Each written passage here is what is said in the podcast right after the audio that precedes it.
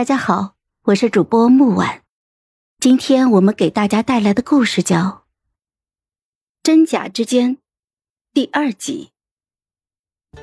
太傅夫人是位聪慧的长辈，颇得人的敬重，幼时是我阿娘的手帕之交，所以极为的照拂我。她这一次不仅邀请了世家夫人小姐。还邀请了近日活跃在上京诸人口中的黄离儿与我。我知道，他是在为我打算。近日城中关于我的言论越来越难听了，成为了大家茶余饭后的谈资。我是无所谓的，毕竟我自幼就特殊。黄离儿也十分的淡定，身着着浅黄的长裙，挽着妇人头，更显楚楚动人了。他就像不将我与顾子金的那桩婚姻放在心上一样，言笑晏晏的向我行礼，规矩之间挑不出一丝的错处。事情越发的有趣了。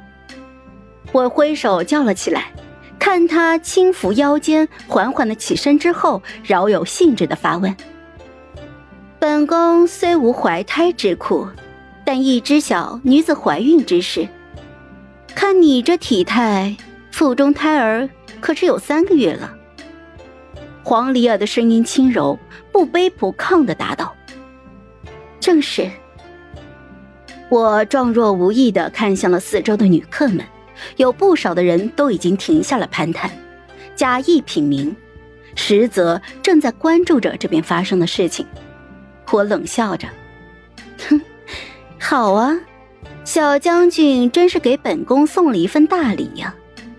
你乃为良家女子，这样不知廉耻、无名无分就与男子苟合之事，也做得出来？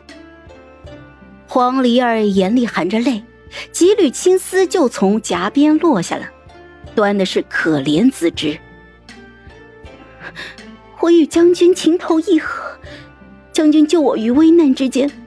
别说是以身相许了，就连我这条命都可以献给将军。周围有人的脸上已经隐隐的流露出了动容。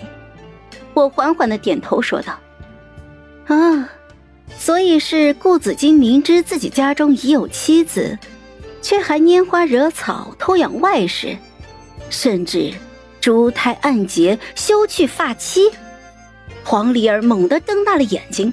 像是没想过我会从顾子金的身上下手，眉眼之间有些慌乱，他连忙说道：“啊，不不，不是的，我早知黄离儿已将将军夫人自居了，活跃在世家大臣夫人们的圈子里，身份低微，身世坎坷，但是却勇于奉献自己，与将军在艰苦的边关相爱的故事，赚足了未出阁姑娘们的眼泪。”也令不少的夫人们唏嘘。黄离儿可以把自己塑造成众人眼中知恩图报、善良恭顺的好姑娘，可顾子金的所作所为，称得上是拯救美人、正气凛然的英雄吗？我轻摇着团扇，缓缓地说：“本宫下嫁时曾经说过，愿意遵从理解将军府的一切规矩。”这五年来，本宫收敛性子，常住将军府，每日诵念佛经，只愿顾子金平安。自认是没有半点对不住顾小将军的地方。你现在口口声声说你们二人相爱，可于情于理，他顾子金凭什么就能这样对我？